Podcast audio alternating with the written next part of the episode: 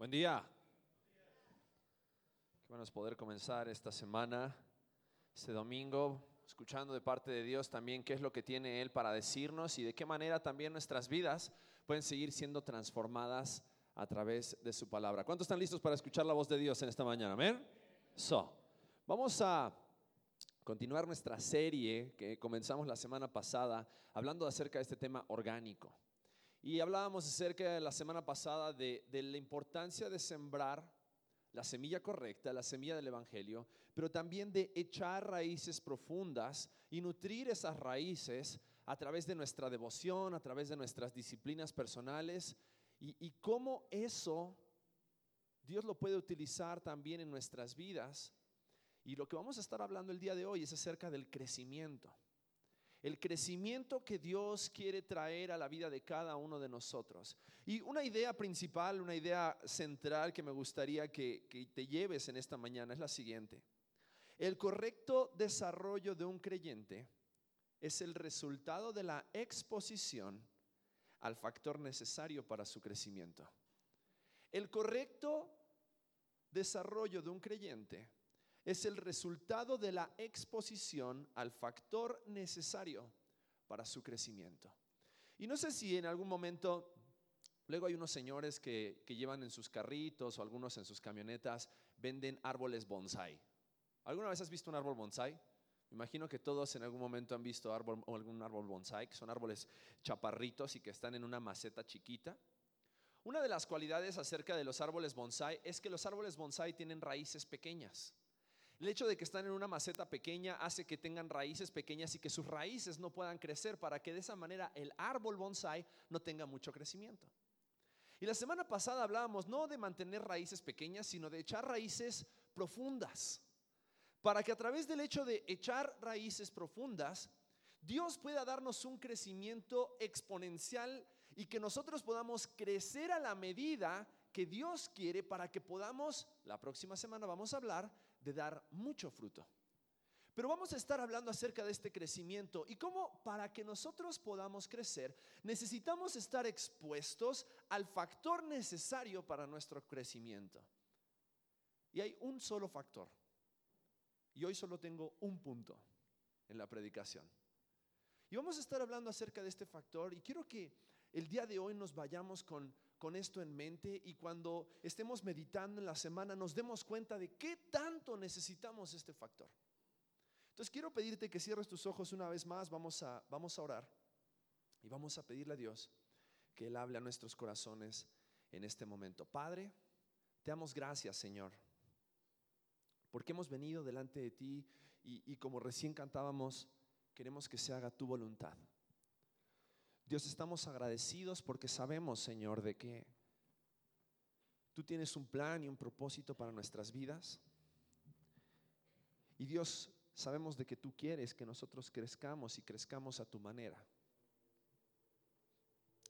Dios, queremos crecer como venimos hablando en esta serie de una manera orgánica. Queremos agregar a nuestras vidas solamente lo que tú quieres que agreguemos para que de esa manera podamos ser esa planta que dé mucho fruto para tu gloria y para tu honra.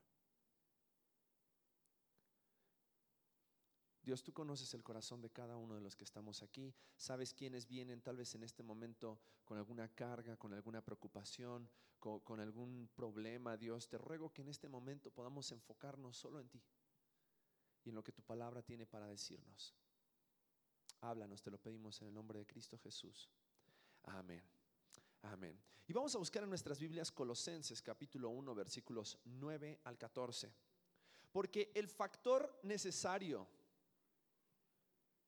para nuestro crecimiento en la vida cristiana es que nosotros crezcamos en el conocimiento de Dios. Que nosotros crezcamos en el conocimiento de Dios. Y vamos a ver Colosenses capítulo 1, versículos 9 al 14. Y esta es la oración del apóstol Pablo acerca de la iglesia en Colosas. Y vamos a ver cómo en esta oración Pablo oraba por algo muy específico, por algo muy específico en la vida de cada uno de estos creyentes. Mira cómo dice versículos 9 al 14. Dice, por lo cual también nosotros, desde el día que lo oímos, no cesamos de orar por vosotros y de pedir que seáis llenos del conocimiento de su voluntad en toda sabiduría e inteligencia espiritual, para que andéis como es digno del Señor, agradándole en todo, llevando fruto en toda buena obra y creciendo en el conocimiento de Dios, fortalecidos con todo poder conforme a la potencia de su gloria, para toda paciencia y longanimidad, con gozo dando gracias al Padre que nos hizo aptos para participar de la herencia de los santos en luz, el cual nos ha librado de la potestad de las tinieblas y trasladado al reino de su amado Hijo, en quien tenemos redención por su sangre, el perdón de nuestros pecados. Y creo que muchas veces es, la pregunta de muchos. Cuando de repente has estado, eh, no sé, conoces a Cristo, conoces a Dios hace varios años, pero de repente sientes que te has estancado en tu crecimiento. Sientes que te has estancado, eh, eh, de repente venías al comienzo y, estabas enamorado de Dios y, veías cómo crecías y veías cómo domingo anhelabas venir, pero muchas veces como que podemos llegar a perder el enfoque acerca de qué es lo más importante para nuestro crecimiento. Y sabes, lo más importante para que tú y yo podamos crecer en Cristo es crecer en el conocimiento de Dios. El apóstol Pablo, fíjate cómo dice en el primer pasaje, en el primer versículo que leímos en este pasaje, dice, desde el día que lo oímos, desde el día que oímos acerca de su conversión, dice, no cesamos de orar por vosotros y de pedir que seáis llenos del conocimiento de su voluntad. Y no solamente de eso, sino de inteligencia espiritual.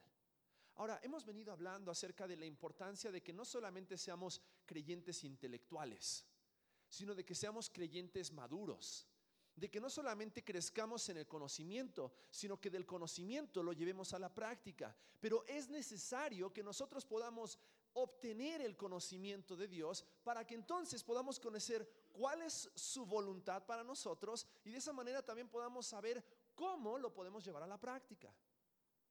Por eso Pablo decía, crezcan en el conocimiento de Dios crezcan en el conocimiento de Dios. Versículo, versículo 10 dice, para que andéis como es digno, agradándole en todo, llevando fruto en toda buena obra y creciendo en el conocimiento de Dios. Dice, quiero que sean llenos del conocimiento y quiero que crezcan en el conocimiento. Ahora, hay ciertos mitos que en los cuales podemos llegar a creer y en los cuales podemos llegar a caer. Ya conozco suficiente acerca de Dios. Ya he escuchado suficiente acerca de Dios. Llevo 20 años escuchando acerca de Dios. He pasado por cuatro religiones. Fui mormón, testigo de Jehová, adventista y ahora soy de conexión vertical. Conozco muchísimo acerca de Dios. He escuchado acerca de Dios toda mi vida, desde niño iba a la escuela dominical y me contaban la historia de, David cuando agarró las tres piedras y se las lanzó en la frente a Goliat. Y también escuché la historia de cuando Jesús tomó los, los panes y los peces y los multiplicó y alimentó a una multitud grandísima. Conozco muchísimo acerca de Dios. Pero fíjate qué interesante que el apóstol Pablo habla acerca de algo continuo. Porque dice, ustedes tienen que crecer en el conocimiento de Dios. Porque a la medida que nosotros crecemos, vamos necesitando más acerca de Dios. No es lo mismo que tú riegas una plantita cuando está germinando. Aquellos que en algún momento matamos nuestro frijolito cuando estábamos haciendo ese experimento en la primaria. ¿Se acuerdan ese momento cuando agarraste, cuando la maestra te dijo, échale dos gotitas? Y tú dijiste, yo quiero que mi, que mi frijolito crezca más rápido y más fuerte y le echaste así, llenaste todo el bote de agua, ¿qué pasó con tu frijolito? Murió. No es lo mismo la cantidad de agua que tú necesitas para que el frijolito germine como la cantidad de agua que necesita tu jacaranda en el jardín de atrás. ¿Qué pasa, dijimos la semana pasada, cuando no estamos plantados junto a las corrientes de agua? Nos secamos. De la misma manera, para que nosotros podamos crecer, necesitamos crecer en el conocimiento de Dios. Necesitamos constantemente estar creciendo acerca del conocimiento de Dios. No es suficiente que hayas llenado durante 20 años una cisterna de conocimiento y después digas, ahora me puedo dedicar solamente a disfrutar del conocimiento. No. ¿Qué sucede cuando el agua se estanca? Se pudre. Interesante que el Salmo 1 dice que debemos de estar sembrados junto a corrientes de agua. La cualidad de una corriente de agua, y aquellos que a lo mejor en algún momento han ido a algún bosque, han acampado, cuando tú tomas agua de una corriente de agua, ¿cómo está el agua? Fresca. Tiene un sabor agradable. En un momento hace, yo creo que hace unos 15 años atrás, eh, tuve la oportunidad de ir a un hotel que Palabra de Vida, el ministerio donde yo trabajé, tiene en Argentina, en las montañas, en los Andes y, tiene, un, un, hotel en San Martín de los Andes que se llama el Pichitraful.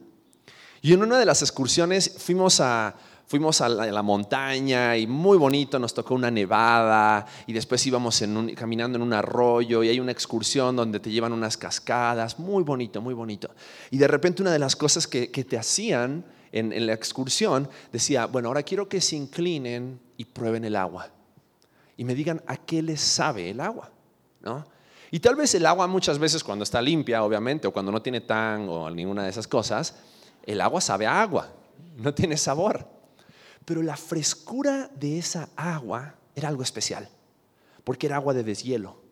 Y, tenía, aparte de estar fría, refrescaba de una manera especial, porque era, era agua que estaba constantemente en movimiento.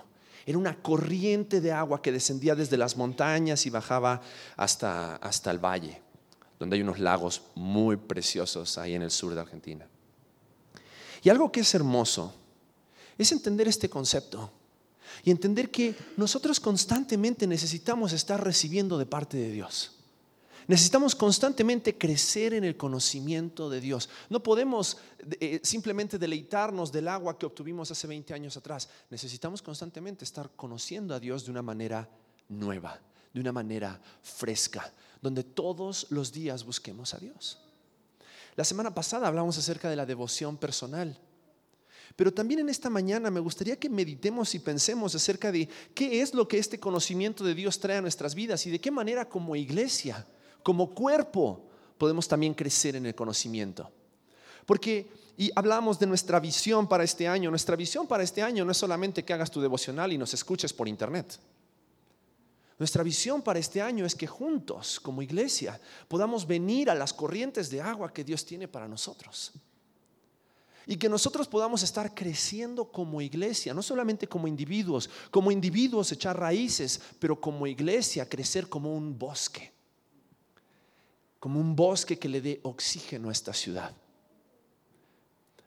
Y cuando nosotros vamos creciendo, es bien interesante este pasaje, me encanta Colosenses capítulo 1 versículos 9 al 14, porque cuando tú creces en el conocimiento de Dios, trae como resultado versículos 11, 12, 13 y 14.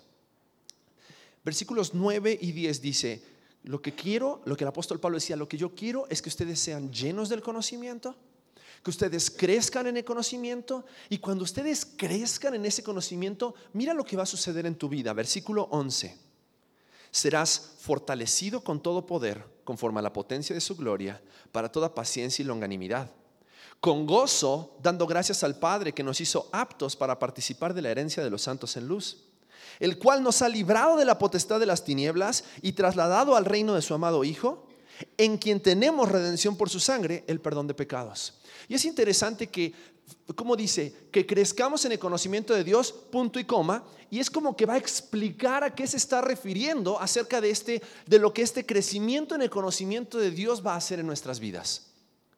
Y va a dar en detalle qué es lo que este crecimiento en el conocimiento de Dios implica. Porque muchas veces vamos en nuestra vida y, y vamos temiendo y vamos llenándonos de inseguridad vamos llenándonos de debilidad. Muchas veces vamos llenándonos de ansiedad. Vamos llenándonos de, un montón de cosas que nos desenfocan de Dios. Pero interesante que lo que el apóstol Pablo dice en este pasaje es que cuando tú creces en el conocimiento de Dios, cuando tú creces en el conocimiento de lo que Dios es y sus atributos, cuando tú creces en el conocimiento de lo que Dios hace, ha hecho, hace y hará para cada uno de nosotros, es entonces que puedes experimentar versículos 11, 12, 13 y 14. Fíjate, puedes experimentar versículo 11, su fortaleza con todo poder. Porque cuando sabes que Dios es poderoso, como recién cantábamos, cuando sabes de que Dios, su poder no tiene límites, entonces aún en medio de tu inseguridad puedes experimentar en Dios seguridad. Versículo 12 dice que con gozo daremos gracias al Padre que nos hizo aptos para participar de la herencia. Y está hablando específicamente acerca de la salvación, pero nos está hablando acerca de la provisión de Dios para nuestras necesidades. Tú y yo pecadores necesitábamos de qué? De un Salvador. Y Dios proveyó por medio de Jesucristo, conociendo nuestras necesidades y suplió nuestras necesidades. ¿Por qué? Porque en medio de nuestra necesidad es Él quien provee. Versículo 13 dice, el cual nos ha librado de la potestad de las tinieblas y trasladado al reino de su amado Hijo. Y nos habla acerca de la incertidumbre cuando nosotros muchas veces no sabemos qué sucederá con nosotros el día que muramos. ¿Cuántos nunca han tenido incertidumbre acerca de la muerte y acerca de la, y de la eternidad? Creo que todos en algún momento hemos estado preocupados. ¿Y qué pasa si muero hoy? ¿Y qué sucederá con mi familia? ¿Qué sucederá con mi alma? Pero ante esa incertidumbre podemos tener en Jesucristo no solamente la certeza y en Dios, la certeza acerca de su poder, la certeza acerca de su provisión, la certeza también acerca de cómo Él es nuestro Salvador y cómo Él es nuestro juez y cómo Él es nuestro intercesor. Pero todo eso cuando? Cuando crezco en el conocimiento de Dios. ¿Qué es necesario para crecer en la vida cristiana? Crecer en el conocimiento de Dios. Crecer en el conocimiento de Dios. Punto. No te voy a decir, es necesario venir a tantas reuniones. Es necesario ir y ser parte de tantos ministerios. Es necesario ir. Claro, todas esas son oportunidades de crecer en el conocimiento de Dios. Pero lo importante no es la reunión, lo importante no es tu, asistencia, lo importante es que crecer en el conocimiento de Dios. Sabes, uno de nuestros deseos desde que fundamos Conexión Vertical hace cuatro años atrás era que a través de todo lo que hacemos el domingo por la mañana crezcamos en el conocimiento de Dios. Algunas personas de repente han dicho, oye Pablo, ¿por qué aquí las canciones que cantan generalmente todas hablan acerca de Cristo, de la salvación, del perdón, de la redención, de su fortaleza, de su poder? De... ¿Por qué crees? ¿Por qué no cantamos esa de remolineando y, y... Porque hay ciertas canciones que a lo mejor no tienen la expresión de lo que nosotros necesitamos conocer acerca de Dios. ¿De qué sirve que repitas una canción 20 veces que te hace sentir bonito, pero que no te habla acerca de lo que Dios es? ¿De qué sirve que estemos repitiendo y repitiendo y repitiendo y repitiendo, pero nuestro conocimiento acerca de Dios no se vea iluminado acerca de lo que Dios es, hace y hará por nosotros? Porque queremos que tu conocimiento de Dios crezca. Desde el momento que tú llegas y comienzas a alabar, a adorar. Desde cada pasaje que nosotros leemos, desde cada serie que nosotros predicamos desde la plataforma, queremos que nuestro conocimiento de Dios crezca, crezca. Repito, no para ser unos cristianoides intelectuales, sino para que podamos después, a través de ese conocimiento, confiar en su fortaleza confiar en su poder, confiar en su provisión, confiar en que Él es nuestro juez, en que Él es nuestro intercesor y entonces poder descansar en medio de la tempestad. Entonces poder confiar en medio de la incertidumbre. Entonces poder realmente venir delante de Dios y decir, Dios, quiero conocerte más. El apóstol Pablo era un intelectual acerca de Dios. Él conocía muchísimo él había sido formado a los pies de los teólogos de la época. Y sin embargo, él dijo, ¿saben qué? Todo ese conocimiento intelectual que yo tengo acerca de Dios y acerca de la Biblia, todo lo que yo pueda tener en títulos, en maestrías, en doctorados, lo considero basura con tal de llegar a conocer a Cristo. Porque no hay ningún título sobre esta tierra que se pueda comparar con el conocimiento de Jesucristo. Ninguno. Muchas veces vamos intentando llenar ese vacío de Cristo, ese vacío de Dios con un montón de cosas. Logros personales, logros terrenales. Pero ¿sabes qué es lo más importante? Que tú llegues a conocer a Cristo como Él es. Y sabes que un día vamos a estar cara a cara, frente a frente a Cristo Jesús. Y lo hermoso es que no vamos a necesitar una parábola para poder conocerlo. No vamos a necesitar de una profecía para poder conocerlo. Dice que cuando venga lo perfecto, las lenguas y la profecía cesarán. Porque cuando veamos a Cristo cara a cara, vamos a poder entender su grandeza, su gloria, su magnificencia. Mientras tanto, tenemos que crecer en el conocimiento de Dios. Ahora, muchas veces cojeamos, tropezamos, porque nuestro conocimiento de Dios está limitado. No hemos echado raíces profundas. Como un bonsai, vivimos en una macetita donde lo único que recibimos es a lo mejor una vez a la semana de la palabra de Dios. Por eso es la importancia de echar raíces profundas. Pero una vez que he echado raíces profundas, necesito constantemente exponerme al factor que va a determinar de que yo llegue a ser un árbol a la sombra del cual otros pueden llegar a conocer a Dios. Es hermoso saber que Dios quiere que tú y yo crezcamos en el conocimiento de su persona. Y a través del conocimiento de su persona nuestra mentalidad cambie por completo. Déjame leerte otro pasaje. Está en Romanos capítulo 8. Y, tal vez muchas veces hemos hablado acerca de Romanos 8, versículos 28 ah, en adelante, para hablar acerca de cómo Dios dice no hay nada que nos pueda separar del amor de Dios. Pero quiero que miremos las preguntas que hace el apóstol Pablo en Romanos capítulo 8.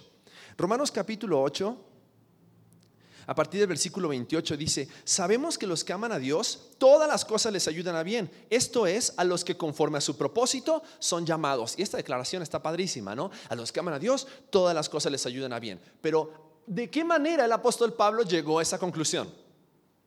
Mira, versículo 29. A los que antes conoció también los predestinó para que fuesen hechos conforme a la imagen de su Hijo para que Él sea el primogénito entre muchos hermanos.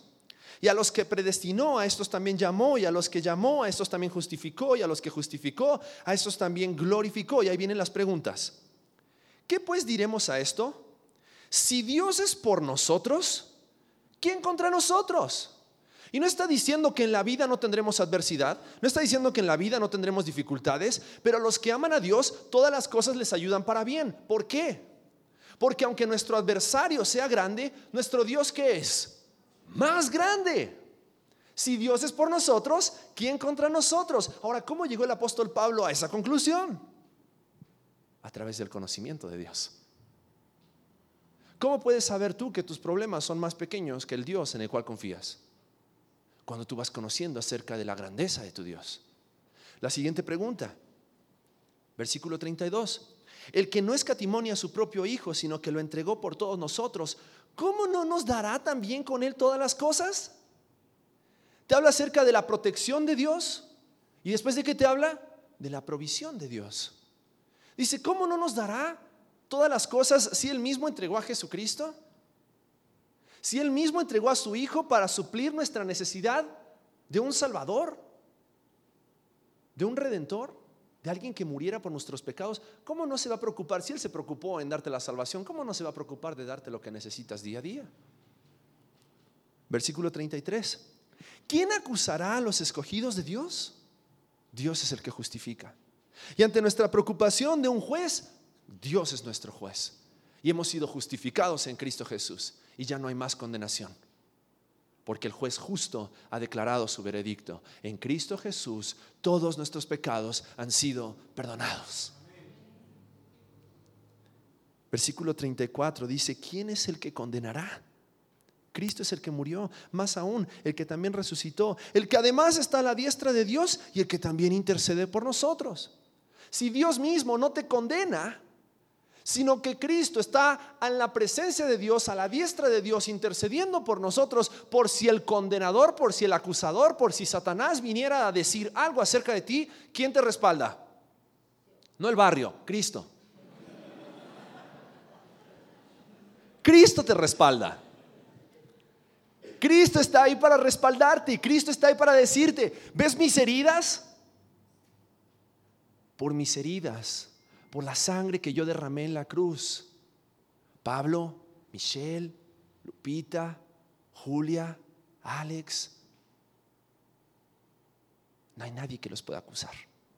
Nadie. Pero ¿a qué, ¿cómo llego a esa conclusión? A través del conocimiento de Dios. La última pregunta, versículo 35. ¿Quién nos separará del amor de Cristo? ¿Tribulación o angustia o persecución o hambre o desnudez o peligro o espada? Como está escrito, por causa de ti somos muertos todo el tiempo, somos contados como ovejas de matadero. Antes en todas estas cosas somos más que vencedores por medio de aquel que nos amó. ¿Hay algo que nos pueda separar del amor de Dios? Nada. Nada. ¿Cómo llego a esa conclusión? Cuando conozco quién es Dios. Cuando conozco que Él es mi protector, que Él es mi proveedor, que Él es mi juez, que Él es mi intercesor, que Él es mi salvador. Nada nos puede separar del amor de Dios. Y eso está increíble. Porque, porque entonces todas nuestras preocupaciones todas nuestras ansiedades, podemos llevarlas delante del Dios que es el todo para nosotros. Pero cuando yo crezco en el conocimiento de Dios, es cuando a través del conocimiento de Dios voy creciendo y en ese crecimiento de saber quién es Dios y qué es lo que Dios hace, entonces todas las demás cosas que van pasando a mi alrededor las veo como circunstanciales, pero no como eternas. La situación laboral en la cual estás ahora es temporal. La situación familiar en la cual estás ahora es temporal y no me lo tomes a mal. No pienses que no me importa la situación en la que estás. Me importa, pero me importa más que conozcas a Dios como lo que Él es, para que pongan las cosas en perspectiva. Y entonces de esa manera puedas crecer en Dios y puedas experimentar lo que Dios quiere que experimentes. ¿Por qué? 1 Corintios capítulo 3 versículo 7 dice, Así que ni el que planta es algo, ni el que riega, sino Dios que da el crecimiento. Es Dios el que nos da el crecimiento. ¿A través de qué? A través de su palabra. A través de su palabra. Y dices, bueno, entonces, ¿qué? ¿Cómo empiezo? ¿Por dónde empiezo? Esta semana hablaba con, con una persona que me decía, Pablo, ok, sí, Cristo, Jesús, pero, pero ¿por dónde empiezo? ¿Qué hago? Quiero crecer, quiero cambiar, quiero, quiero recibir a Cristo, quiero que Él sea mi Salvador, pero ¿y ahora qué? Bueno, haznos caso cada domingo. Cuando te decimos, lee la Biblia. Cuando te decimos, congrégate. Y congregarse no significa venir una vez al mes. Congregarse significa venir cada semana. No a checar tarjeta, sino a crecer en el conocimiento de Dios a crecer en el conocimiento de nuestro Salvador, de nuestro juez, de nuestro proveedor, de nuestro protector. Y venir cada semana y, a través de la alabanza, a través de la predicación, a través de la oración, a través de la comunión. Algunos que dicen, yo me congrego por internet. O sea, congregarse por internet, y yo sé que algunos están escuchando este mensaje y les va a caer dura la piedra, pero congregarse por internet o sea, ¿de qué manera puedes crecer en el conocimiento de Dios? Y ahorita vamos a leer un pasaje bien interesante porque cuando Dios habla acerca del crecimiento y cuando Dios habla acerca de, está hablando acerca no solamente de un individuo, está hablando acerca de un colectivo, está hablando acerca de una comunidad. Porque Dios creó a la comunidad para que juntos nos ayudemos a crecer. Mira lo que dice Efesios capítulo 4, versículos 10 al 16. Dice, el que descendió es el mismo que también subió por encima a todos los cielos para llenarlo todo. Y él mismo constituyó a unos apóstoles, a otros profetas, a otros evangelistas, a otros pastores y maestros, a fin de que perfeccionar a los santos para la obra del ministerio, o sea, a fin de hacerlos madurar, a fin de hacerlos crecer, para la edificación del cuerpo de Cristo. Y mira, hasta que, ¿qué dice? todos lleguemos a la unidad de la fe y del conocimiento del Hijo de Dios, a un varón perfecto a la medida de la estatura de la plenitud de Cristo, para que ya no seamos niños fluctuantes, llevados por doquiera de todo viento doctrina. ¿Está hablando en singular? Está hablando en plural. Y cuando está hablando en plural, está hablando de la iglesia. Está hablando acerca de la comunidad. Está hablando acerca de los creyentes en Cristo. Está hablando acerca de que es importante de que juntos podamos estar creciendo en el conocimiento de Dios. Crezcamos juntos como iglesia. Por eso la Biblia dice, sobrellevad las cargas los unos de los otros. Orad los unos por los otros. Confesaos vuestras ofensas los unos a los otros. No puedes confesar cuando estás viendo el servicio por internet. No puedes orar por, cuando estás viendo el servicio por internet, los unos por los otros. No, si yo oro por mis hermanos, bueno, ven y ora por mí y, y ¿no? Pero en una era digital donde queremos que todo sea fácil, práctico, pues yo mejor me quedo en mi casa y lo veo en internet. Cuando hay hermanos en Cristo que dependen en su crecimiento con Dios de que tú estés con ellos.